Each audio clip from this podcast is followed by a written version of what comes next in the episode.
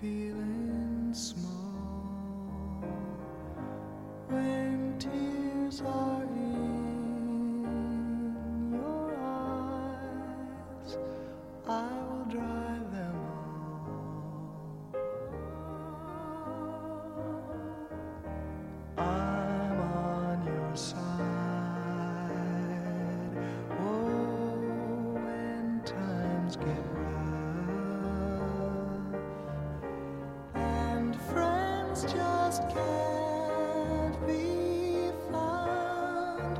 like a bridge over troubled water. I will lay me down like a bridge over troubled water. I will lay. 大家好，我是大明，欢迎收听《回声海滩》。我是阿力，我是葛大爷，好，然后今天葛大爷是在现场跟大家录节目，所以说我觉得我们是很珍惜这样的一个下午的。然后今天是三月二十号，春分，就是下午十五点多少是春分对吧？ 啊，差不多吧，就啊再过可能一两个小时就是春分了。然后，呃，你们看到这一期的这个标题，你们也知道，就是我们终于要呃谈一谈这个河南这个事情了，对吧？终于要开地图炮了，是吧呃没有好已经很多很多很多期没有开过地图炮了，对吧？很多年没有开过地图炮，主要是因为就最近走动也比较少嘛，对吧？那这个标题可能部分的朋友可能会有这个疑惑啊，对吧，就标题怎么回事的？我先跟大家来讲一下这个梗是怎么样的。就是我们当时在起这个题目啊，那我就在群里跟大家讨论，我说咱们要不这期就叫那个。让我们走进河南，因为我当时在写这个大纲嘛，就拍了一个这个电脑屏幕的这个这个这个标题出来，然后阿丽在旁边说了一句：“你能不能嗯起一个稍微活泼点的名字？”对吧？于是我想了想，那就让我们活泼的走进河南。 可以可以对可以，啊非常。然后下面大家都纷纷表示太有才了，好吧，不要再说了。然后我们就可能就用这样的题目。嗯那第二点呢，就是说可能想要跟大家解释一下，就为什么要聊这期节目。那其实原因特别简单，第一呢就是说，呃，你们长期听这个节目，你们会知道这个葛大爷就来自那个河南的安阳，嗯，对吧？是的，然后在很多次在不一样的场合，坚定的捍卫了河南的立场，对吧？对特对特别是以前马拉嘴还在的时候，对吧？就坚定的捍卫了河南的立场，对吧，就是维护了河南的尊严，嗯跟那个地区的这种这种自豪感、民民族的这种归属感，对吧对都在对这里都有了。嗯这是第一。那第二呢，就是说，第二主要是因为我和阿丽去年就真的是二零二零年我们才真正的去了河南，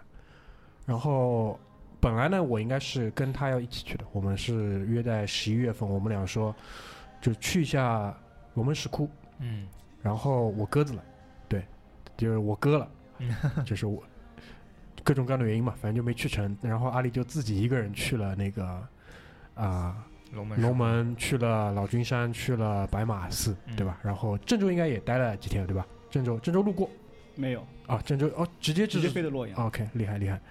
那我自己呢，差不多从二零二零年的三月份开始吧，以每个月去一次郑州，每次待个两三天的这样一个频率。所以说，就是包括我也是在今年，在今年的年初，我自己终于也是啊、去到了龙门石窟，去到了洛阳去看了一看。所以说，我们也觉得可有这个底气嘛，可以可以来谈一谈，因为我们有了自己的一些观感，再结合葛大爷的一些，呃，他本身的一些就是长年累月的这个这个怎么说对河南的这个观察观察研究，对吧？对吧？所以我们有有底气。我觉得那基于前两点，最后有一个促成我们把这期节目做出来的一个标志性的一个事件是什么呢？就是说，就我们身边有很多人，就我后来想明白一件事情，就是中在很多人的眼中。就是河南省，特别就是可能有部分就是郑州市啊，在很多中国人眼里，基本上跟中国人看印度的这个感觉是差不多的。就什么意思呢？就知道你很厉害，知道你有特点，知道你很古老，但我永远不会去嗯，中国的印度。你说你说的这个梗，我记得好像是不是以前讨论过，还是没有讨论过？是网上说的还是怎么样？反正，呃，郑州火车站的梗，我不知道是不是我告诉你的。啊嗯，郑州火车站这个梗呢是这样的，是我们以前就是一起工作的环境里面有一个同事叫老范，然后老范和马大嘴说，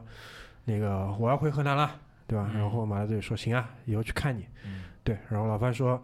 来之前你说一声，我去那个郑州火车站接你。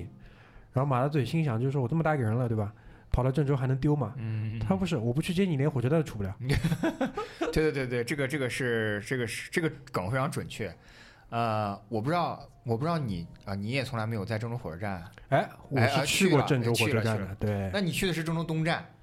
你说的是老站对吧？对我说的是老站。如果有必要的话，我下次可以去一下。呃，就至今啊，郑州火车站老站都是神一般的存在的，就是因为各地都兴建高铁，所以说老站相对来讲，就是在上一轮翻新的时候，应该是国内火车第四次大提速那会儿，就是从一百六变一百八的时候，郑州火车站翻新了一次，然后再后来就是因为东站有一部分当时建的时候还没有考虑到。比如说八横八纵这种东西的，所以说当时嗯需要跟老火车站有个联动，然后那个时候老火车站翻新了一下。我跟我老婆我带我老婆第一次回河南的时候，那个时候郑州东站还没有修成，嗯，我要从上海回河南要那是怎么？哪一年？呃，二零一三年，哦，那早，那早2013年十年前了，你想多，快对吧10年前对吧？对都快十年前了。那个时候就是郑州火车站，就是这个梗一点都不假，什么原因吧？我们要在郑州老火车站倒一趟车，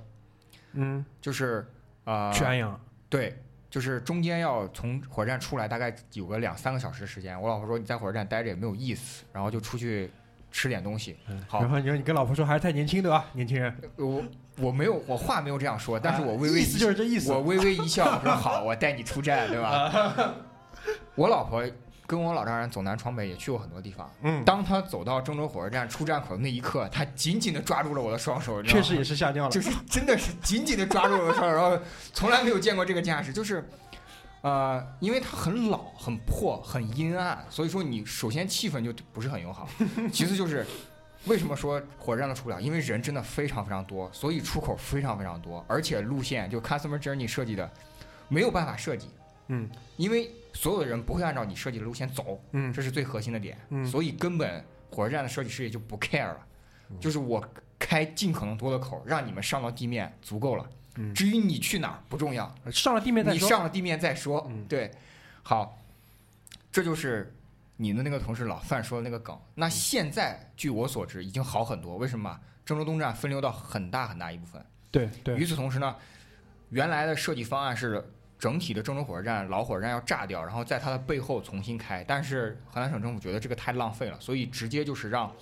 呃，新老站中间就是后来第二个方案是说老站在老站的背后造新站，但是呢，因为那个轨道数目又太少了，所以干脆就是。把老站背后的就是那些什么原来的职工铁路宿舍什么这些全部炸掉，然后那一块商业区也炸掉，然后推了很远很远，然后重新造了一个，相当于是现在相当于南北广场、上海站南北广场这样的，嗯嗯造了新的广场。然后现在绝大部分的人都会从新的广场出，嗯老的广场可能是因为原来有长途汽车站的原因，所以说现在变成了一个主要的进站口。当嗯然出站口肯定有，就是说人就不再往那个地方聚集了。嗯，他就引导的方位就不再从这边走了嘛，对吧？对，因为当时我们听到这样的一个说法的时候，绝大多数就比较担心的是几点：第一呢，就是说那个年代还是用皮夹子的嘛，就皮夹子手机可能会 掉。哦，那这个我那我告诉你，那那个年代确实老范说的没有问题，你只要到了哪儿，你脸上写着三个字“外地人”，你知道吗？啊那分分钟你只要迷路五分钟之后，你就要捂紧皮夹子了，你知道吗？呃，武警皮夹子对 吧？然后过过一会儿，还有一种就是什么呃那个人口拐卖，就小孩带小孩那嗯啊对的，对对，对吧？对，就这个就会牵扯到一个问题，就是说为什么我们就是河南省就变成了中国的印度呢？对吧？因为印度之所以会成为印度，那那些破事儿我也不想再提了。我们以前也有专门有两期节目专门说过这个事情，对吧？嗯那为什么今天我们要出来做这个节目？很重要的一个点就是基于我们节目的准则，苏州河以北全部是苏北人，苏州河以南全部是河南人。所以呢，因为我家住在苏州河以南，所以就是我觉得我有这个，对吧？这份责任， 我有这个对非常 responsibility，准对确，吧？非常准确。对，因为而且我作为就是我去年开始嘛，我每每个月我都要在那边待个两三天，有时候嗯可能一个月还去两次。嗯，在那边也认识了很多，在郑州当地也认识了很多河南朋友，因为在郑州工作其实也不一定全是郑州人，对吧？对，有新郑州人，有一些北方人他一路往南走，然后到了郑州就停下了脚步了，在对郑州读书，然后在这边生活，对吧？有洛阳的，有安阳的，有信阳的，有那个开封的，对对吧？他们都都在郑州生活，所以我觉得就是就去妖魔化的这个过程是在一瞬间的，对于你来说，对，对于我来说就是这个样子，而且就是，就是我这边也可以提前就是把我的一个观感跟大家分享，就是在我出差的目的地的这些城市里面，在我的体感当中，郑州的活力、城市活力是远高于，嗯，就是南京的绝大多数地方，包括杭州的绝大多数地方。就这这一点，肯定很多人要反驳，但是我觉得，如果你们真的是同时去过这几个地方，然后因为我又平时住在上海嘛，我其实是有一个很明显的对比的。一会儿我有机会我也会详细跟大家解释，就什么是这个所谓的城市活力，好好吧？？然后所以这就是为什么我们基于，对吧？第一，我们去了；第二，咱们有人；嗯第三呢，对吧？就是这个我们作为住在苏州河以南的这个人，我觉得有我有这个责任， 阿丽也住在苏州河以南，对吧？对对啊对啊，而且我不是浦东的南， 是不不是浦东的以南，是浦西对的他苏州他河以那个南。跟拓跋住的很近嘛，嗯对吧？好吧，就是就是，所以就我们觉得有这个责任，对吧？我们要好好的把这个事情说一下。所以嗯今天就是这个是我们因为很久没有做关于一个地方的系列了，虽然这个系列可能只有两集，目前可能只有两集，但我们会用上半集好好的就是活泼的把这个河南走进一下，好吧？嗯大概就这样子。所以前面就是葛大爷因为把那个郑州站的这个梗接过去之后呢，他也提了一些，就是我们为什么会对于河南这个地方，甚至是对于郑州这个城市，对吧？对于很多魔魔性的这种猜想。嗯所以我的第一个大的一个在大纲上的一个大点，我就想拿出来讨论，就是说为这到底哪些原因造成大家有这样的一个刻板印象？然后我们会试图去请葛大爷跟大家分享一下，就是这些造成这些刻板印象原因背后的真实的那些，我相信肯定会有一些很痛苦的一些原因，嗯，对吧？因为它不可能是无缘无故变成这个样子。对，我相信就是每个地方的，就是无论是就是当政的人也好，或者是那边的百姓也好，他们永远是追求一个更好的生活。那为对什么就是郑州在过去的至少我不知道是不是在过去的四五十年里面，就是伴随着整个新中国的这四五十年里面，就一直是背着这样的一个印象。嗯，因为至少从至少从最近的这两三年开始，其实是有一个很大的扭转的，对对吧？对啊，所以说，那我我想跟大家阐述的就是我们背后的一些想法，大致就是这样。现在可以请葛大爷给大家那个娓娓道来，缓缓展开，好吧？好，那个茶已经沏好放在桌子上 了，对吧？呃，这个这个部分就是大明在提纲里边也是说让我自行展开。那大明列了几个比较关键的点，那我就按照他这个点一点一点来展开。就是首先，首先我回答你一个问题，就是郑州，啊、如我们先从城市来讲，就是郑州市作为河南省的窗口来讲的话，并不是并不是历史上一直都是这个形象。对，在呃刚建国的时候，包括呃，一直到改革开放前夕，其实郑州市是一个非常非常具有积极意义和这个形象的城市，因为它相当于是中部的呃工业基地也好，农业基地也好，然后这个包括当时纺织，因为我们在江浙沪地区，就苏南这一块儿的话，其实纺织业是一个非常非常具有代表性的，就是当时呃上海也有很多的纺织企业，对，包括到现在为止，就是上海市的纺织业都还非常非常发达，服装行业都非常非常发达。嗯，那当时在中部地区的话呢，其实呃武汉是有钢铁，郑州就是有纺织。因为郑州从这个大家去搜这种网上就有很多，就是从国棉一厂到国棉五厂，当时是郑州最主力的这个。那随着改革开放进入到这个中期，就是比如说从改第二十年开始到往后这段时间呢，因为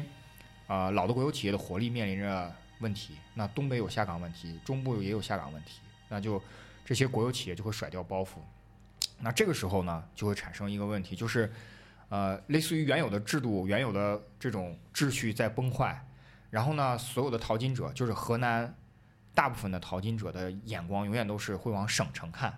嗯省城这两个字，你听起来的话就非常非常的有中部特色，对吧？嗯嗯嗯 嗯，然后就会往省城看。那么那个时候的聚集就会导致郑州变成了，啊、直观感受上来讲就不是很好的一个城市。而且说实话，因为郑州直到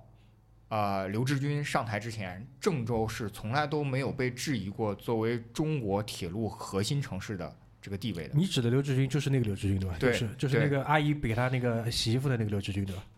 嗯啊就是他不是被抓了之后说那个有一个他有一个人贿赂他嘛？啊啊！对对对对对对吧对对，就是那个刘志嗯军，嗯就是中国现在来看，就是中国高速铁路之父啊这个地位给人家没有任何问题。嗯那呢，刘志军之所以要把武汉立起来，就是因为刘志军当了三次河南女婿，每一次河南啊都受尽屈辱，所以 干脆当上铁道部部长的时候就一，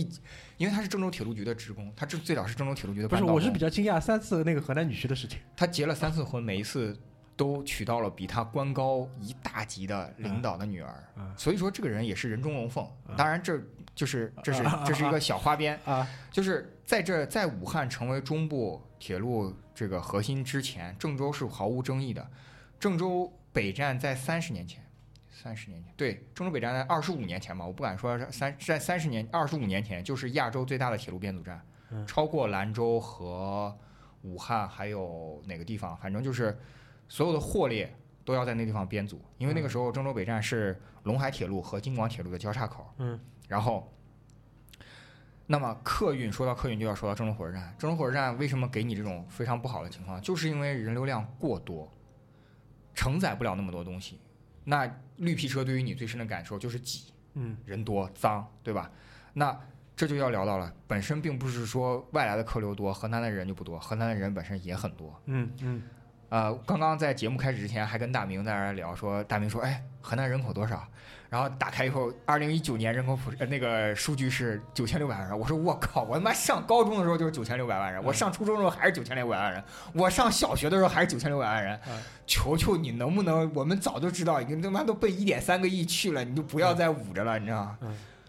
河南的人多是绝对是历史问题，这就要牵扯到黄泛区本身就是农业农耕文明导致的这种，就是你受灾了就要多生孩子，多多给自己留一些保障，因为我没有什么财产性的保障，我只能靠人。对，就是多个人多个机会嘛。，对，多个人多个机万会一，出了个天才，不只是说，嗯其实男孩儿女孩儿都是在这个问题的后一个问题。对对对，因为你作为一个四肢健全的人，你就有生产力嘛。对对对，你生女儿自然有生女儿的希望，你生男孩自然有生男孩的希望，嗯所以就导致了就是说黄泛区本身中原。也是兵家必争之地，我们就不讲古时候了。嗯大明刚刚还问我呢，说：“哎，郑州那个黄河能不能去看？”嗯大家都知道，郑州黄河有一个非常著名的景点，叫做花园口。炸了嘛，对，嗯花园口被炸几次，这要懂点历史的人就都知道了。花园口被炸几次，你们就去看看就知道了。嗯，这北洋军阀就是军阀混战的时候，对光蒋介石就炸过两次。所以这是惯性嘛，对啊，对吧？对啊就哎他妈，这到了到了这个点说，要不咱再炸一次吧？ 就就这就这意思嘛，惯性啊，这是惯性问题。所以就是就是这个问题，就是在这个我们都说有恒产者有恒心，在这个地嗯方的人没有恒产就没有恒心，而且没有恒产不只是社会因素也造成的。嗯自然因素也造成了，像呃这个包括直到今天，在每一任的政府报告里面，每一次的这个省省的这个政府报告里面，河南永远都是将保住农业大省的地位。就是目前的这个目标还是对就是在向这个东西看，对，就是你们，我不知道你们对于中国的这种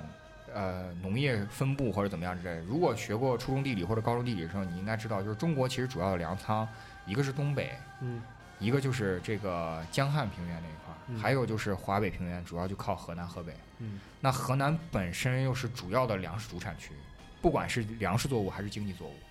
那耕地十八亿亩的红线其实也有相当大的一部分。就你们在背，对，那这就会产生什么？农业毕竟是在产业分布里边是第一产业，它是一个附加值非常低，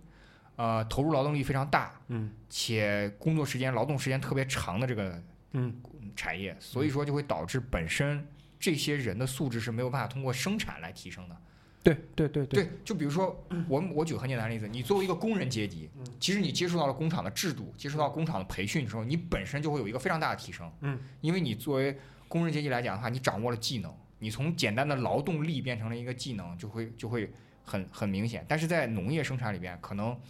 农业的技术更多的是有一由专门的技术人员来掌握。你最作为农民来讲，可能还是作为一个体力劳动者。嗯，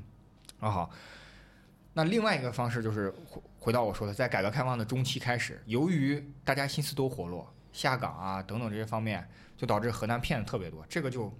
这个我丝毫从来不介意别人这么说。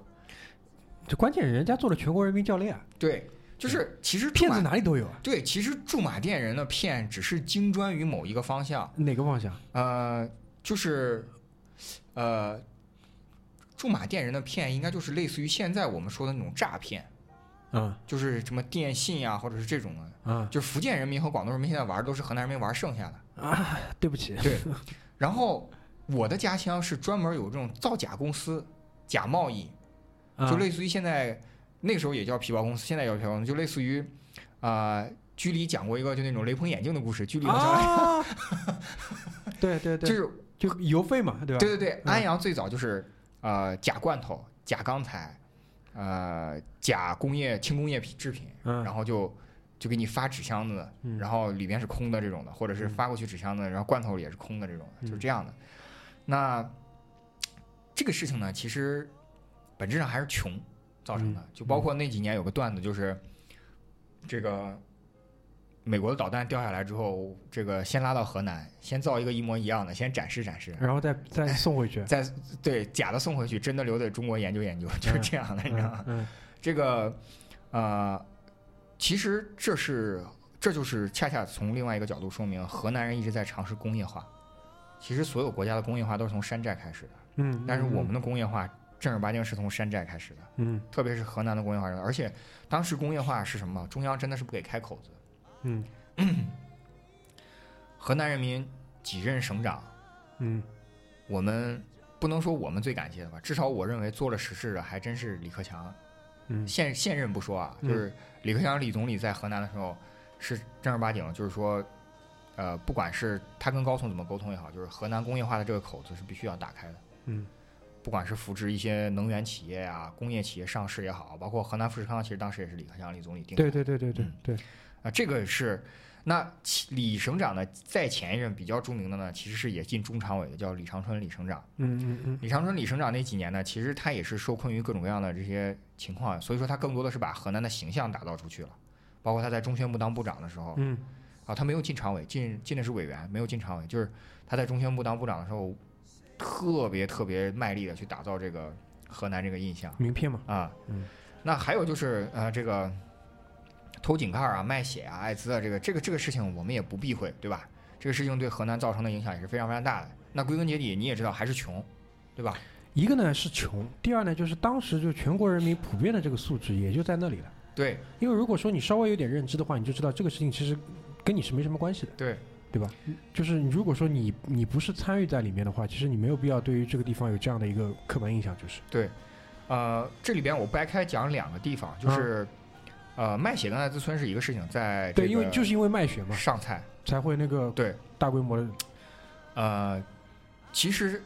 客观来讲，这是一个政治事件，嗯是因为有一个妇女民权运动的人，她现在在美国，她嗯以前是北大的医生，还嗯是北京的医生，嗯然后她最早发现了这个问题，嗯但当时这个问题在河南省内是已经人尽皆知的事情了。嗯河南省的卫生系统也好，河南省的政府也好，也都有注意过这个事情。但是这个人捅出来了，这个人也还被希拉里接见过。那具体我们不去谈这个政治这方面，当时那个地方呢，确实很穷，而且这个东西就是卖血这个东西，其实在当时在啊、呃浙西南还是闽东北，反正就是浙江和呃福建比较穷的地方也存在，但是对没有上规模。对说实话，没有上规对模，。因为确实有这个需求呀，没办法，这永远是供需关系嘛。，对，直到今天大家去嗯对说，对对对直到今天，呃，国家严厉打击，但是在西北部地区仍然有这个问题。嗯，但是可能呢，呃，就是灰色产业也有慢慢慢慢规范的一天。对所以他做的比较规范，避包括免现在这种器官也是嘛，对，还是有，嗯，啊，偷井盖这个事情呢，其实是跟一个特别著名的 A P P 有很大的关系，叫做网易新闻。哎，网易新闻现在这个尺度越来越那个了，对，没法网易新闻没法现在已经没法看了，但对是没法看了，我当时就是上大学的时候，包括研究生读书的时候，其实网易新闻还是我非常喜欢的，因为那个时候唐岩他们都还在，然后对于这个新闻还是有追求的。但当时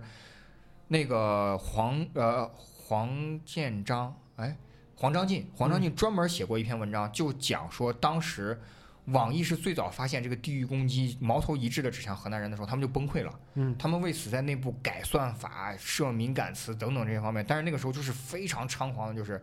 上面只要你是河南，因为它是根据 IP 来的，只嗯要你是河南地区网友，你说什么事情都没有用，立刻下面就是偷井盖的，嗯就河南人偷井盖的。嗯那是我承认，直到今天，我们都会戏谑的讲，就是说，哎，我是河南人，就嗯然后就说啊，这个怎么怎么样，就是说啊，你不用放放心，你们家附近井盖很安全，嗯对吧？我们我们靠一己之力成功推进了中国井盖技术研发，你知道吗？嗯对，现在防盗井盖了，对 对，你知道吗偷井盖这个事情其实真的是偶发现象，没有说，比如说，因为为什么？就偷井盖这个事情本身效率比较低，对对，因为就是无论你是骗也好，偷也好，坑蒙拐骗也好，你追求的永远肯定是高效。对，井盖这个事情，你们以前有没有看过一个东北的情景喜剧？啊，不，以东北为背景的情景喜剧叫《嗯东北一家人》。啊，对对对，东北一家人》里面有一集有冯小刚，有傅彪，有张铁林嗯，客串，然后就是偷井盖。对，对吧？所以那个事情就是会，就是有一个，在我至少在我的印象当中是有一个很深的这样的一个一个印象的。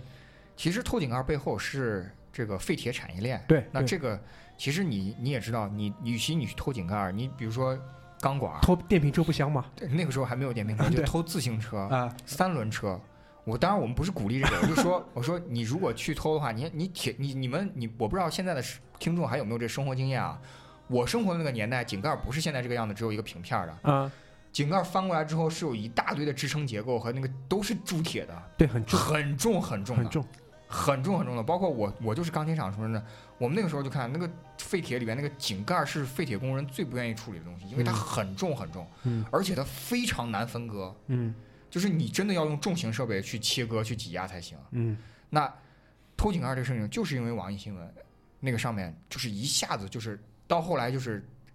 这个河南结束了之后，就是基本上人人头顶上都顶个井盖 儿，包括现在你去淘宝上搜“偷井盖儿”三个字，出来都是那种一个井盖儿形状的背包，啊，然后所有的都是说这个呃。河南人什么什么什么什么井盖儿这种的，就是你会去看这种也成了一个风气。嗯，那嗯，这个背后的原因可能跟媒体引导也有很大很大的关系。对。 那总的来说呢，就是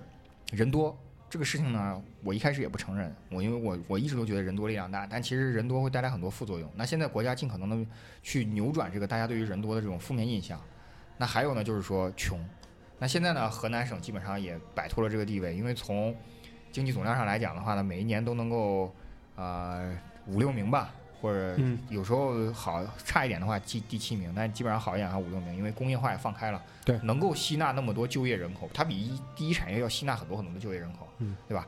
那另外一点就是，其实随着呃人民富足起来的时候呢，本身来讲素质也会有一定的提高，因为重视教育嘛，嗯嗯嗯对吧？我们教育大省这个我们就不用再说了吧，对吧？嗯每年嗯你们你们在中国能够鄙视河南高考生的，也就山东、江苏两个省了吧，嗯，剩下的都是我们鄙视别人，对吧？嗯我们每年从一百将近，我你看我那年高考的时候九十六万嗯人，再下一年九十八万人，然后有一年差一点就要一百零三万人，然后后来又摁了摁回来一点。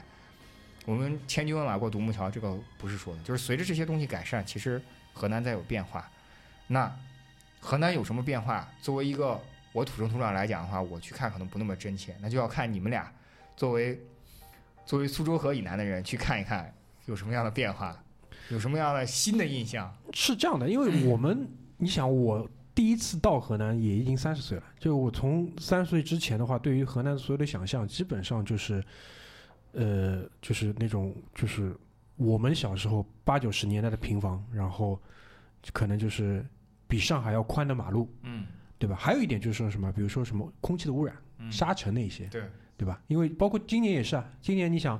那个北京最严重的时候应该是发生在周二，嗯对吧？然后周三立马郑州就有了，对，然后周四都没有散开，大概就是这样的一个想象。然后，呃，我生活的这个社区，那个葛大爷知道，就是在可能离我家五五分钟左右的话，有一家河南拉面，对吧？嗯， 对对对啊，，然后那我们小区那个负责收那个废品的，就是个河南人，嗯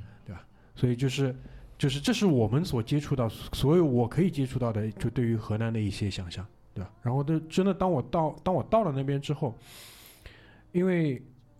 你落脚的地方应该是新郑嘛，新郑市，对对吧？新郑市的新的机场，因为首先那个机场相对比较新嘛，所以它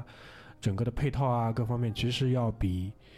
公平的上来讲，至少要比现在的杭州的萧山，萧山因为现在在造 T 四 T 四还没造完嘛，比萧山的 T 一 T 二 T 三要高级，嗯对吧？甚至肯定也要比啊、比如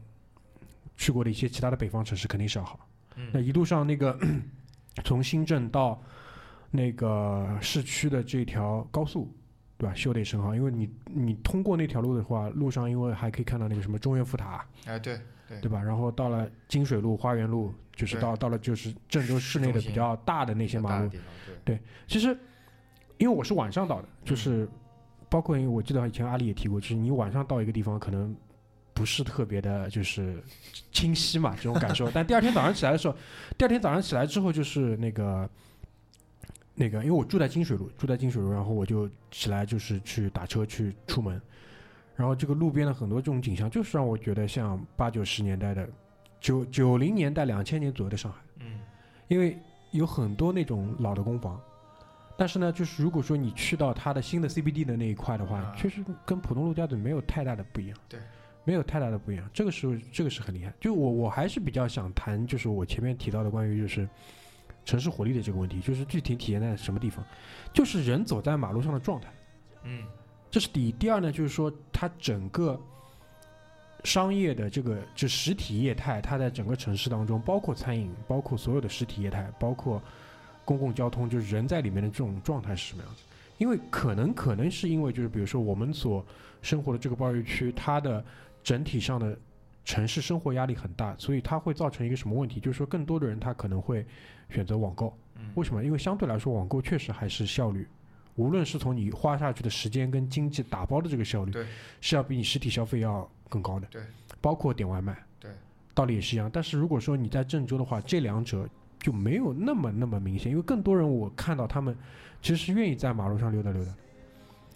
他们的商场里面，郑州最好的那几个商场，丹尼斯大卫城、红那个郑红城、对，那个今天新田三六零，嗯，对吧？包括那个那个西堤港那这地方我都去了，就是那种我第一次去这些商场，差不多是在周四的上午，嗯，一个周四的上午比上海就基本上跟上海周末淮海路的 IPM 的这个客流量是差不多的，而且就是整个商场里面逛商场的人的这个状态是很放松的。嗯，这个其实是相比南京，就同样在南京再去看南京，如果你对标，你肯定拿南京德基嘛，新街口德基去来看德。基，德基周中没有这种东西，德基周中的 B 层都没有这种状态。那很多人可能会杠，他说什么？就闲嘛，闲得慌嘛。嗯，哎，那我就问你一个问题：如果说他口袋里没有钱，他能这么闲吗？对啊呀，没有一定的钱，我不是说就是说大家一定要比说，哎，我的房子多少万，你的房子多少万，而是说他可支，你也可以叫他可支配收入，或者说他有意愿去支配的这个收入，嗯，就是放在这里。对，马路上的人那就不用更不用讲了。郑，我到现在只坐过一次郑州地铁，就是整个的有序程度跟它的这种就是规划，我觉得也是在线的，在线的，比我去过的很多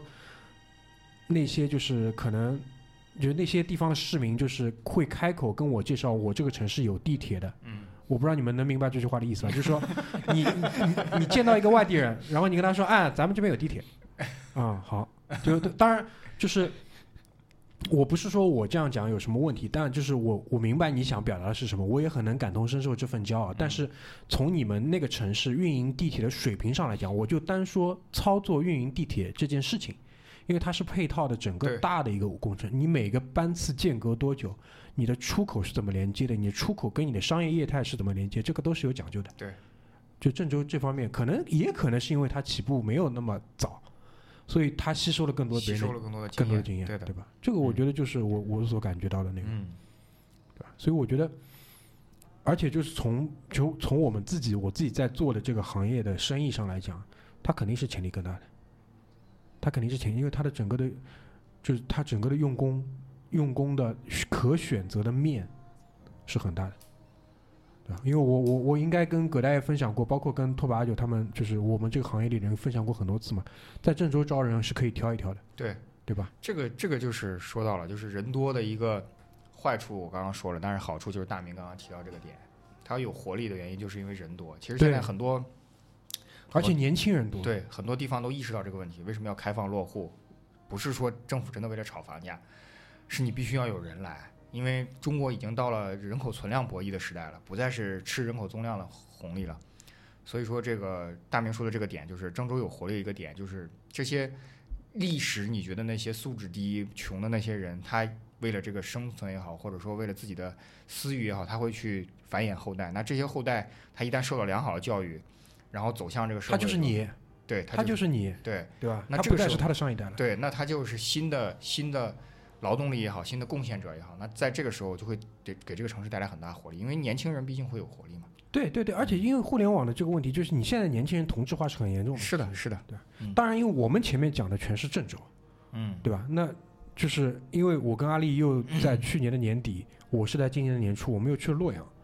洛阳跟郑州还是不太一样的。就是阿丽，阿丽，你阿可丽不可来以先跟看？一就你先，因为你在洛阳待的时间应该会比我久一点，因为我只有差不多十几个小时在那边。嗯。你可以先跟大家分享，就是你在洛阳的一些就是观感吗？就是因为我可以郑啊郑州郑州你没没怎么去嘛，对吧？对，嗯，那我可能不像葛大爷和大明，从小都有机会去走南闯北，对吧？ 其实洛阳是我去去到河南的就第一个城市嘛，可能也是我，就像大明刚才讲的，三十岁以来第一次去踏足河南嘛，对嗯吧？？这次到到那个洛阳，给我最大的一个印象就是，会比我想象中的好很多。因为从小到大，从小到大，我对河南就有两件事情印象特别深嘛。一个是小时候，那个时候好像有一段时间的唐三彩特别流行，就我爸在我很小的时候去洛阳出差，然后就火车啊背了两匹很大的那个唐三彩的马，嗯，就回到家里放在那个家里嘛，所以这是我对那个洛阳之前可能是唯一的印象吧。第二个对河南的印象，以前就是和大明一样，初中的时候是不是有一个河南的数学老师啊， 对吧？那是我们的高中。啊，高那那是我们高中对，那可能是我小时候对河南的唯一两个印象了。那这次来到那个洛阳呢，刚下机场，其实洛阳机场特别小，对可能三根传送带你就拿了行李，十分钟就能走出机场了。嗯就我刚下机场，我也就以为洛阳可能就和我想象中的那些二三线城市差不多，但是啊，直到我打了个车到了住的地方，这次住的地方定在那个洛龙区嘛，到了洛龙，哎区对，嗯就是在漯河的以以上北下南以嗯南，啊啊，以南啊，还是还是河南嘛？就你你就会发觉特别的新，对对对对那特别块的那块新很新。对各种的高楼啊，各种的，就是大马路嘛， 就你会发觉就和你以往想象中的二三线城市就完全不一样不，一样，对不一样不一，样。完全的不一样。但当你去回到洛阳，可能一些老区的时候，比如说那个西宫，对吧？嗯，还有个建涧涧涧西区，区，对你又会发觉，好像你又回到了可能八八十年代，八九十年代的上海。对对对对对然后可能五六层的房子在两边，对然后楼下是一些各种的杂货铺啊、对小吃店啊，那种感觉又变得特别的亲切，对对对对是的，所以特别有意思。嗯，嗯、其实洛阳，洛阳，我作为河河南人啊，就洛阳，我是是我除了安阳以外的第二故乡。其实我对于郑州的了解仅限于我上大学的时候，但洛阳的话，我我有好几个姑姑都在洛阳，我有呃。这个姑姑姑父们有的是当兵的，然后有的是在洛阳做国有企业里边。那阿丽讲的这个洛阳呢，其实就是我如果大家真的让我推荐去河南旅游的话啊，我说句实话，我第一站我真的非常推荐洛阳。就你其实阿丽你是去对地方的，就是呃，河南有很多旅游景点，包括我的家乡安阳也有很多旅游景点，但是你一定要选一个，就比如说你这辈子可能就算河南你不想去，但是你你觉得还是要去一趟，就三十二个省市自治区你都要踏一进去的，没有必要执着于郑州。其实河南最值得去的地方真的是洛阳。对对对，然后阿丽刚刚说的那个就是，呃，从城市的这个角度来讲的话，洛阳真的是一个非常有意思的城市，呃，博古通今，然后经济发展也很好，然后同时又保留了那种二三线城市的人的淳朴也好，这个相对的这个发区域发展不平衡也好，然后所以说它就不会大拆大建。你说的那些区域其实就是最早的什么洛阳拖拉机厂、洛阳轴承厂、骆驼，对，这些就是洛阳的耐火材料厂，嗯这些就是以前共和国工业基础的，就是最早的一批嗯工业基础，嗯，那时候都是苏联援建的，然后后来我们自己接上的。那你说的洛龙区就是洛阳的新区，因为嗯它也存在着城市更新、城市规划的这些进步。然后洛阳马上也会有地铁，应该应该已经应该已经快要通车了，对吧嗯洛阳马上会有地铁，然后我的几个姑姑在每一次我去洛阳的时候，都会跟我爸说，其实洛阳比安阳好。然后我也一直觉得洛阳比安阳好。那、嗯其实我觉得你们俩去的洛阳是河南省最具代表性的，还有一点就是它的文化传承非常好。嗯至今洛阳都是古都嘛，嗯古都的时候呢，它保护建设各个方面也会做得比较好。嗯，那嗯，包括龙门石窟，这啊个，这个是我们会放在下下半一期集，讲对，对单独单独再说。那呃，我不知道阿丽就是对于走在洛阳街头，对于洛阳的人有没有什么感受？就你觉得在洛阳生活的人跟在上海生活的人，包括你去的别的地方的人有什么样的感受没有？有，其实最大感受就是你会发觉，他们比你走的都 慢，对对对这点就对，对特特特别有意思。就你会发觉他们的生活节奏吧，对可能会比比郑州还要慢。对。就是，对如果一定要对比的话，就是上海是全中国，深圳是全中国走路地方最快的，嗯那上海应该跟北京并列，嗯肯定要比广州要快。嗯那呃，如果真的要再比的话，可能洛阳这种缓慢程度可能不输成都，嗯就是因为那个地方啊，其实并不是说像成都一样富庶，因为那个地方最早吃了很多次红利，比如说国企的红利，刚刚我说的，嗯还有就是洛阳有军队的红利，嗯你们很难想象，就是洛阳有陆军，嗯洛阳有火箭军，就是以前的二炮部队，嗯，二炮，洛阳，你们猜洛阳有没有海军？嗯你这样问肯定有呀，对不啦？我不确定洛阳有没有海军，嗯说实话我不确定，但洛阳有空军。嗯然后，呃，这不算涉密信息，就是洛阳的大山里是有战斗机的，嗯就是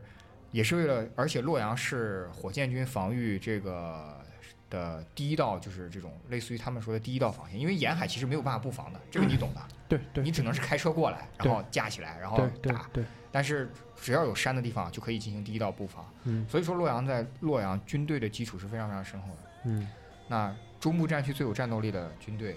一个一部就有一部分在洛阳。嗯然后中部战区最精锐的后勤部队，就是我小姑姑在嗯中部战区最精锐的后勤部队也在洛阳。嗯所以说，你说的慢，其实是洛阳人吃了很多次红利之后，他这种嗯心态就相对来说比较淡定。嗯另外就是，本身那个地方是古都，这也是我小姑父告诉我，本身那个地方是古都什么吧？其实洛阳最早是通运河的，这个我们学历史都知道。对。对对对对，洛阳通运河的附属，最那个时候的附属并不输现在的江南，嗯，所以说那个时候的通运造河是因为希望把这些东西带上带去上，去，对对的，，他是享受者，对下面都是下面都是这种就九九六的人，对，所以说呢，本身来讲，城市文化底蕴也在哪儿来？那嗯你说人走得慢，现在人走得慢的原嗯因，除了受这些性格影响以外，那还是因为经济发展确实不如一线城市。对，但是这种状态对于我希望追求这种生活的人来讲，其实是一个可以可以说是可以接受的一个情况。嗯那你去玩儿也会感受到，就是这个城市比较友好。嗯还有，呃，我不知道你们俩有没有 在洛阳有没有感觉到啊，就是你在郑州的时候，其实你你会发现郑州人说话已经变得很快了。对，不慢，对，你在洛阳的时候，就算他说话再慢，你还是听不懂，但他说话很慢。对，因为就是我我我因为那天上了车，我就在跟葛大爷讲嘛，就是我从那个，因为高铁是专门修了一站叫龙门，对，洛阳龙门，对，龙门那一站你下来到龙门石窟，差不多就导航的直线距离差不多在六公里左右，嗯就开车是很快的，因为你出来出了那个高铁站就立马就是大片大片出租车在等着你嘛，嗯嗯，然后就上了车，那个司机就要跟我唠嗑嘛。然后当然，我其实他说的百分之八十的东西我是听不懂的，就是但是就是说我尽我尽可能的去听他在表述什么东西，因为嗯那天他就在跟我讲，他说你去龙门对不对？我说是，他说龙门没什么东西好看，你应该去那个白马。嗯，包括他推荐完白马之后，他推荐了我那个洛阳市区里面一片新造的那种就是应天门，应天门。对，应天门是一个什么样的一个概念呢？大家可以参照一下西安的那个大唐不夜城。对，应该是一个类似的东西，就那它个一九年还是二零年的那个春节晚会，就在应天门路，哦有有一个分会场对，，有一个峰会场在应对吧天门路，对，因为他的观点就是说，你龙门就是佛头都被砸掉了，嗯，第二呢都是石头，嗯第，三呢要走路，嗯，对吧？你不如去应天门，就是看一看咱们河南人民最新整出来的这 种好好好东西，对啊对吧？老东西就一直没什么好看了。然后他他因为包括那个下半期的时候，阿丽会跟大家简单介绍一下白马的这个情况，白马寺的情况，因为白马寺因为历史上这么早就有的第一个古寺当中，不要说什么着火啊、打仗啊，都不知道已经多少次了，对吧？但不管怎么样，就是白马寺被留下来了，这个是对最最关键的东西。对吧二来呢，就是我想问阿丽一个问题，就是你去的时候，你有没有注意到洛整个洛阳市马路上种的树？你我不知道你有注意到吧？就是因为你去十一月的时候，应该可能是这个树没开花嘛。但我这次三月份去的时候，整个洛阳市，无论是市区里的那种什么那种大马路，还是就是你从呃洛阳市区一路往龙门火车站开的那一路上，都种满了一种就是不高，大概两米左右，但是粉红色花的这个树。然后我问司机，司机也不知道什么树，那一听就知道是这两年刚刚种的，嗯，大品种，就有一点像那种，就是因为你想，我这是三月头上嘛，有一点那种就是春天在日本就是满街道的樱花的那种感觉，啊但是它那个花又没有樱花那么淡，颜色那么淡，它是一个偏一个，但又不是桃树，因为桃树好像没那么矮。不知道是什么树，反正就是一会儿我可以给你们看一下这照片，就满大街满大街，就一整条马路两旁全种满，嗯，这肯定一看就是有规划的嘛，对，就考虑过的事情就是，因为洛阳其实已经损失了一次这个，嗯，哦，我要讲两个点，我先说讲两个点，很快的，就是其实大家现在就是，我想九零后应该不太了解洛阳牡丹了，因为山东菏泽宣传的很厉害，因为山东菏泽有但洛阳还是有牡丹节，哦对，就在这个时候，对每年就这个时候，每年就是清明节，然后往后一直到五一之前，你们去嗯洛阳的话能看到牡丹。嗯，洛阳人就是说白，了，洛阳人是不去菏泽看牡丹的。那虽然肯定菏泽在那个牡丹育种啊，包括各个方面是有的，但是菏泽宣传的也很厉害。但 嗯牡丹最早就是牡丹最早是国花，对，就是宣传过是国花。对对对，那洛阳的牡丹呢是非常出名的。那洛阳城中心呢有一个非常著名的景点叫王城公园，里面的牡丹呢，每到了这个时间你进去开看的时候呢，就是，呃，这叫什么？叫那个叫什么？泰山归来不看月是吧？那去嗯你去、你去洛阳看完牡丹之后，你就应该不看不不用看别的这种月季花科的这种呃，包括玫瑰啊、月季什么之类的，嗯因为洛阳的牡丹开的真的是非常好的。嗯，那还有一点就是你，我们不能光聊洛阳，那河南郑州呢？你说到这个绿化的问题，我就要讲了。其实我们所有不能说所有河南人吧，大部分河南人，包括郑州本地人、郑州人嗯，都会非常可惜，就是你你们知道，中国的各个省会其实都有别称，对像这个春城昆明，对呃，滨城哈尔滨，对，郑州以前叫什么？啊郑州叫绿城，我我我我打了个寒战，对你很难想象郑州以前叫绿对城。那我跟你说，郑州绿城是真没有夸张，嗯，郑州在大拆大建之前，你能想象到吗？一个城市的绿化率接近恐怖的百分之四十点八，嗯就是郑州的梧桐树嗯能够让你在太天空中俯拍郑州的时候，嗯，几乎就是百四分就是百分之四十的郑州土地你是看不到地的，嗯全是梧桐树，全是绿色的叶子。嗯包括你现在你在金水路上应该体会不深，你去人民路、去紫金山路，嗯包括以前的这个呃老的正大校园里边，嗯那些参天的梧桐树都是能够长到像三四层楼那么高的，嗯非常非常夸张。嗯然后郑州有一个广场叫绿城广场，它嗯附近还是保留了很多很多的这种老的梧桐树。行，啊我下次我注意一下。对，那那这个什么什么时候就是被大你所谓的大拆大建是什么时候呢？呃，应该是从我上大学前，应该是从零四年、零三、零四哦年哦两千嗯年之后第一波这个房地产基建开始起来的时候， ，OK 就会被砍铲掉很多。 OK，那这个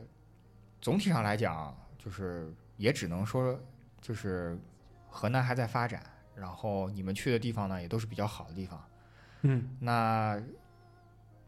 我不知道你们有没有什么不知道，还有河南有什么有意思的地方、有意思的点？啊因为我说了嘛，你那个你老家我肯定会去嘛，安阳嘛，有朝一日我们肯定会去一下安哦好阳，因为到时候安也阳欢迎阿丽一起来。对，好，因为从地图上来看的话，郑州跟洛阳，包括开封，他们其实是在整个河南省当中，然后是一字排开的。对从洛阳到郑州到开封是从左至右，从西向东一路排开。对整个安阳其实在北面，对信阳在南面，对，对吧？大概是这样的一个分布。呃，河南的四个大门嘛，啊嗯，四北个大大门，嗯北大门是安阳，嗯南大门是信阳，嗯，东大门是商丘，上丘，呃，西大门是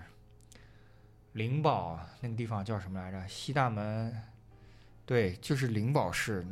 但具就体那边应该就接着陕西了。接着陕西了，对对，吧接着陕西了，对啊，三门峡，三门峡，三门啊，三三门门峡峡水库，三门峡水库，嗯对的。然后，呃， 就是接着以沿着旅游说，咱们也别光郑州、郑州和洛阳，就是呃，旅游资源来讲的话呢，就是你们也列了洛阳白马寺，嗯然后嵩山少林寺，这是比较出名的名片。那近几年起来的呢，就是呃，不是还这是我们先说历史遗迹吧，我家的殷墟，殷墟对吧对？殷甲骨墟文、甲骨文，然后郑州的二里头文化遗址，嗯然后还有就是这个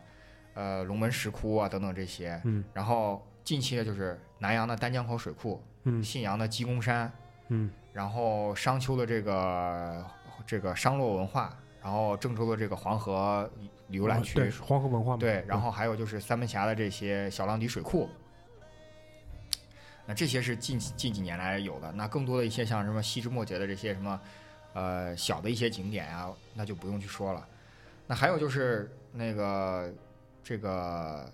我们现在也工业发展起来了嘛，大家都知道，我我敢赌，就是听众里面百手里人拿百分之九十的 iPhone 嗯，是富士康产的，那富士康产的基本上就郑州，啊，郑州富士康产基本上是郑州，因为嗯最早老张说过，在山西太原也有，对太但原后来富士康山 西太原没有没有继续做这个手机组装。就如果听众们真的有兴趣，或者说在河南听众们，你应该知道，就是富士康那一片就已经不能叫富士康厂区了，那那个地方就是个小城市，对，就是方圆几平方公里以内，所有的产业都跟富士康有关，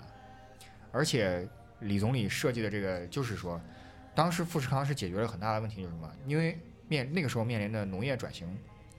机械化农业已经在河南推广很多年了。嗯，到了那个时候，基本上到了一个效率的引巅爆峰，点、效率的巅峰，就是说它一定要淘汰大量的农村人口。嗯，那这个时候你都进城，一定要有大量的产业去吸纳它。对对对然，后这个时候富士康就来了。那还有什么？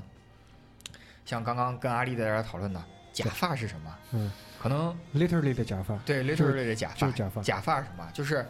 可能你们很多人就九零后听众，如果你们玩儿，比如说 cosplay 或者什么之类的，你们用的那个假发很有可能是江浙小厂产的。但是全中国有一家非常著名的假发生产企业，叫做瑞贝卡，上海的很多高端商场里面我都见过，有有有直到今天都还有，都还有都还有。而且真的是国内假发一哥地位。他现在因为下沉了嘛，基本上都对是不在商场，他直接到理发店里面去。，对，那瑞贝卡就是河南许昌嗯，产这个假发的，这个也是传奇老板，就是没有任何文化，嗯，然后就靠自己做这个事情。然后还有什么？这个 UGG 对吧？是也是河南产的，河南产的比较多，不能说全是河南产的，河南产的比较多。啊，波斯毛毯是大明查到的，这个我还真不知道这个我以前就知道，因为我们最早的一份工作做那个货代嘛，啊他就是那边有很多出口嘛，啊！我们又跑中东印巴线，对吧？对口直接对口的，啊，对吧？然后人造金刚石就是人造钻石，这个不用说了，就是稍微有点对股市了解，就是河南的最出名的一个上市公司之一，叫做豫金刚石，嗯很直白，豫金刚石，河南金刚石，对吧？因为以前是郑州的那个一个研究所，嗯它最早就攻坚这个，因为金刚石在工业上用途是非常广泛对的。对，切割嘛，对，然后最早的时候，其实广东也也有在做，嗯就我因为我老婆的同学，他们家里人其实是在广东那边最早做这个发家的，然后嗯回到苏南这边，那嗯河南这边也是在做的，嗯，然后这个。还有就是刚刚大明我们在帖子里面讲的前就前一段就是二零二零年上半年的时候有个非常呃下半年的时候有个非常出名的帖子就讲这个中国所有影视行业灯光师是河南鄢陵人，嗯，就这个传帮带就对一个县灯爷，灯爷，对，对全部都从这个地方来。嗯然后还有就是，我跟大家，我跟大明也讲过，就是，呃，中国厨师之乡，河南省长垣县，就这个是这个真的不知道，对这个是真的不大知概在道。嗯二十年前，就也是两千年左右的时候，全中国所有的厨师真的不是像你们想象一样，就是都是从新东方厨师学校出来的。嗯，那个时候就是这些人就是最早出来学各种各样的菜系，不是不是只学河南豫菜系这种，他学职业厨师职业厨师真的是职职业厨师嗯，然后一步一步做，然后还有就是，呃，疫情期间呢，大家也知道就是。呃，你们光看这个浙江，呃，浙江，比如说杭州、上海这种地方，什么这种药药资药企做疫苗啊，做这种设备啊什么之类的，其实，呃，中国一次性医疗器具之乡也在河南长垣。嗯，然后河南长垣确实是一个非常神奇的地方，因为那个地方的人特别敢闯敢拼，嗯，然后做东西也很，包括起重机之乡也在那个地方，什么起重起机，重机之乡，起重机，啊对，嗯起重机就是最早的你做的那个吊臂和嗯起重机都是那边的人做的这种机械厂，嗯然后这个这个叫什么呃。这个河呃，这叫什么？中国包工头之乡，就是我河南省安阳安阳市临县，就是临州市，嗯那个地方最早出来的第一批包工头，主要是在北方，当然主要是在北方，嗯就是做承包一些工程啊什么之类的。嗯包括很多人现在都在北京做成了这种房地产老板。嗯那还有就是这个这个河南以北的人民要喝水，都是从这个南阳丹江口水库抽的这个南水北调的水。所以南阳那边还有全国百分之六十锦鲤的养殖，对，对就是但是、嗯当就出了名了嘛，人家去出了名采访他们，对但当地的那些渔民就不知道什么叫转发锦 鲤，对吧？然后他就最后就这种视频，最后一般都会让这种人。就是对着对着那个摄像机给你讲一下，转发一下锦鲤好运嘛，就是很啊淳朴那种农民，就是是的一般就是以这种什么，那个那个《舌尖上的中国》最后那种那种那种质感的画面，你们可以想象一下。嗯然后那边还有就是全国百分之六十的锦鲤养殖也在对那边。然后嗯阿丽这边还有对河南还有哦，还有一个啊河南出租车司机，啊，对，哦，这个我就要讲到了，跟河南出租车司机很有渊源的其实是杭州，对，大量的杭那个河南的出租车司机，他们现在在杭州。对为什么？我那个时候看了个纪录片，嗯是美食纪录片，嗯，就是讲杭州的胡辣汤和小 笼包，其实其实是从对，其实从河南传过去的。然后这就个是、就就他的那个食客全部是河南司机，这个然后其一实进去就是那个那个河南河南口音，就是对，这个其实就要联系到一个很有意思的历史，其实是没有传统的杭州人的。我跟你讲，对对在对南对对宋的对对时候对那个地方其实是蛮蛮夷之地，是因为南宋迁都了之后，那个地方迁去了大量的开封人，对大量的中原河南开封人，所以说在那个地方其实一直都保留有非常传统的中原传统。我们节目那个听众，那个彦祖吴彦祖，吴彦祖，我看他前阵子去河南打了个官司，嗯嗯，然后他说他喝了喝了胡辣汤嘛，他下面的评语是“中原的 DNA 被唤 醒”，他就是对他就是那篇嘛，对对吧？就是至今为止，很多就是为什么河南人外迁的，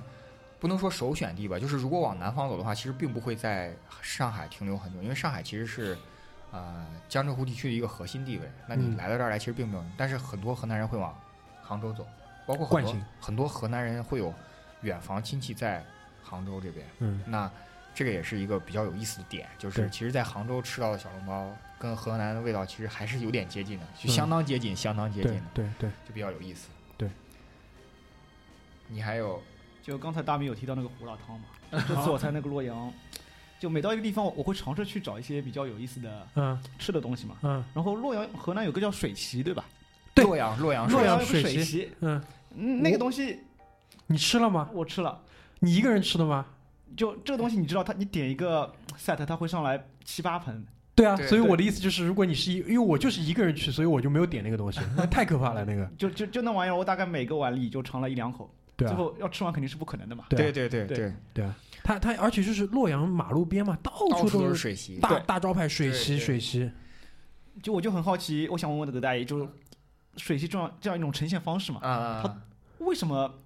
就是每个东西都放在那个汤汤水水里面？对这个这个这个，我小时候我也不明白，然后后来跟跟洛阳亲戚交流，就是，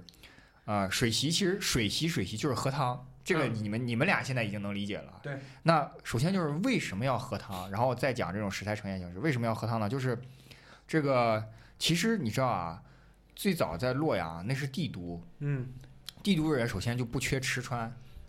那但是呢，那个地方又特别干，你们俩去应该能体会到，对吧？就是在南方，我们其实正常的相对湿度啊，非梅雨季节正常的相对湿度其实是在百分之四十到百分之六十之间，嗯到了梅雨季节可能到百分之九十甚至三伏天。但在那个地方，像在河南，常年的平均湿度大概在也就在百分之三十以下，甚至到冬天的时候会接近百分之九、百分之五这种地方，那它就非常干。干的地方啊就你你就想喝水嘛，渴嘛，对吧？要补水。那其次呢，还有就是什么嘛，就是运河文化产生的这种船夫啊，更多的时候有的时候啊没有那么多，没有那么多讲究的，更多的是什汤么汤水水，饼配汤。我其实就完成了一一一顿饭的这种概念，对对我不知道对你们对能不能理解，对就是对对，你像南方，你蒸你米饭是呃煮熟了之后盛上，然后你炒几个菜什么之类。但是你作为跑船的人来讲，你没有这个条件，比如说是、嗯嗯那饼配汤，其实就非常非常的包快。括火锅嘛，对，也火锅都就是类似的川，渝的那种，它船夫文化。对，那这边也是这种，然后这种吃久了就会就会在这翻花个样，对翻花样。那那既然有这个，这是下往上，那上往下就是说宫廷。宫廷宴席讲究什么？讲究变化。皇帝不可能一天到晚都吃老面条，啊都吃嗯包子、饼什么之类。嗯那它就会引引导，哎，水席恰恰满足这个什么？它样式多，而且它汤汤水水，它调味的丰富程度也好，或者说呈现的这种形式也好，就会比较多啊，所以说就会产生这种洛阳水席文化。嗯，那最早的时候，其实它是一个噱头，那更嗯多的现在呢，变成了一个文化的传承。嗯嗯那这个其实也是非常非常非常有意思的一件事情。那洛阳人最早呢，确实也不是说人人都愿意吃水席或者怎么样这，但是现在这几年，他因为作为一个文化推广，所以说他就会有这方面的对主动去推这个的东西的意识。对啊，就是这个样子。行啊，差不多已经六十分钟了，嗯就是秦葛大爷上半集嘛，因为我们更多的其实还是从整个啊、呃河南省啊，它的一些背后的故事啊，它的一些现在我们的一些观感的角度在在讨论嘛，嗯对吧？你有什么想要跟我们就是做一些总结的？嗯，这上半上半段就是这这一集基本上都是我在讲啊，阿对丽跟大明基本上都没有怎么，但是我还是要勇挑大梁啊。这嗯个我来总结一下，就是首先就是我作为一个河南人，我非常的自豪。嗯，呱唧呱唧呃，作为作为我小的时候就经常听我家长说，因为那个时候我们我们那个地方也会跟上海有一些教育上的交流。嗯，那我那个时候就是听到上海人会非常歧视河南人，但是我作为一个河南人来讲的话，我从我上学的时候我就说我是河南人，我嗯出来工作的时候我也说我是河南人，我毫不避讳这个点。嗯那我作为河南人，我也非常自豪，因为那毕竟是我的家乡，嗯不管它千不好万不好，我总归希望我的家乡好。嗯那其次呢，就是呃，刻板印象来源还是因为大家去的少。像大明去了很多次之后，就会有很多很多的点是我们会碰撞在一起之后，觉得哎，你说的这个非常对。对，我之前跟你提到了，包括你新给我提到的，我就觉得哎，都会有很深的认同。那这一点上来讲的话呢，也希望就是大家有机会，就那句广告语怎么说来着？让我们欢呃活泼的走进河南，走进河南，对吧？央视经常播一个叫河呃河南老家欢迎您来，对吧？真的啊嗯，啊，河南老家因欢迎为这您来个。其实拿了河南旅游局的一些对 吧？那就包括像阿丽、像大明这种，如果你们去的话，就是洛阳你们已经去过了，然后郑州你们大明经常去，阿丽下一次可以去郑州，就去郑州就可以体验一下河南这种正常的城市的风土人情。对对对啊，然后如果有机会的话，自然风光那自然是你去过老君山，那我嗯们接下下一集会聊。那还有就是像什么呃南阳的那边的鸡公山，包括丹江口水库那边，嗯然后还有就是像什么少林寺这种人文的，你也可以去嵩山，包括嵩山也可以很好玩儿。嗯那这些都是我非常欢迎大家去玩儿，然后去给河南贡献旅游 GDP，对吧？对。那归根结底，其实呃，河南人民其实背负了本不应该背负的骂名。嗯那河南人民也贡献了自己的力量。那至于呃未来呢，肯定是希望能够在地域歧视逐渐消弭的情况下，我们能够更高的提升自身的素质，更更更快的提升自身的素质，追赶上这个不拖不是追赶了，现在应该是不拖国家的步伐，精神文明建设也要搞好。与此同时呢，也希望就是我其实个人特别希望就是河南省的工业化能够再往前大跨步的往前走。嗯啊，这样的话呢，就会有越来越多的这种啊、是不管是上市公司也好啊，具有研发能力的这些企业也好啊，能够尽可能的帮河南去解决这个就业。那最终，其实这个省的经济实力是不容小觑的。对对对，那体量放在那儿哎对体量放在那里的这么多人，然后又有大家有这么多创造力，那一定是非常非常具有潜力的一个地方。那至于我为什么不回去，呃，各个方面的原因吧，可能家庭也已经在这儿来了，然后这个呃，我回河南也确实适应不了那干燥的气候，但是我每一次回去还是非常开心的。嗯，也希望大家有一个开放的心态来嗯看待这个身边的河南人。我就这么说这么多。对，因为 总体上吧，很多人在问，对吧？这个现在疫情出不去，哪里可以去？我说怎么怎么可能会存在这样的问题呢？对吧？祖国大好河山，哪儿哪儿都可以去。对，对所以在上海到路，上海到那个郑州高铁五个小时，嗯多半个小时就直接到洛阳了，嗯都不是问题。我而且强烈建议大家是坐高铁出行，对吧？因为你你在那个那那个过程当中，你还可以玩手机，对吧？因为因为你从上海飞，无论是飞郑州、飞洛阳的话，它落到深圳机场，包括落到洛阳，它进到市区，基本上如果堵一下车，就是一个小时。对，还需要一个小时。那你再算上你就是说在整个机场里面要耗的那点时间，其实差也差不多了。对，所以我是强烈，我是很建议大家坐高铁的，因为上海到郑州的班次你们可以自己查一下，非常的多。对，好吧。好呀，那我们的关于河南的这个上半期，对吧？就活泼的结束在这里，好吧？然后我们今天因为是周六，我我今天现在才两点半嘛，我可以花个十分钟把这期后期速度的做一下，然后就今天跟大家见面。然后呃，应该会有一期推送，好吧？我们一两定会有一期啊，嗯好好，那我们那对你那趴可能是可以完成吧，我那趴可能要拖一下，对吧？但我们可能会把两期关于河南的节目并在一起做一期推送，因为我们很久没有做大型的这大种型的对图文推送。其实去年在西安就是推送嘛，图都已经好了，对但文到现在没写。嗯但我就存在草稿里面，就留个念想，万一以后有什么机会可以再把它发出来，嗯嗯嗯，好吧？好，所以呢，啊、我们关于河南的第一期就会先结束在这边，好吧？如果大家因为在粉丝的这个统计里面，好像真的不太有河南听众，但是如果有，包括如果你现在在河南，我们也欢迎你在微信公众平台上关注“湖声海滩”来跟我们沟通，好吧？那我们今天就第一期先到这边，谢谢大家，拜拜。拜拜。拜拜。 Sail on, silver girl. Sail on by your Oh,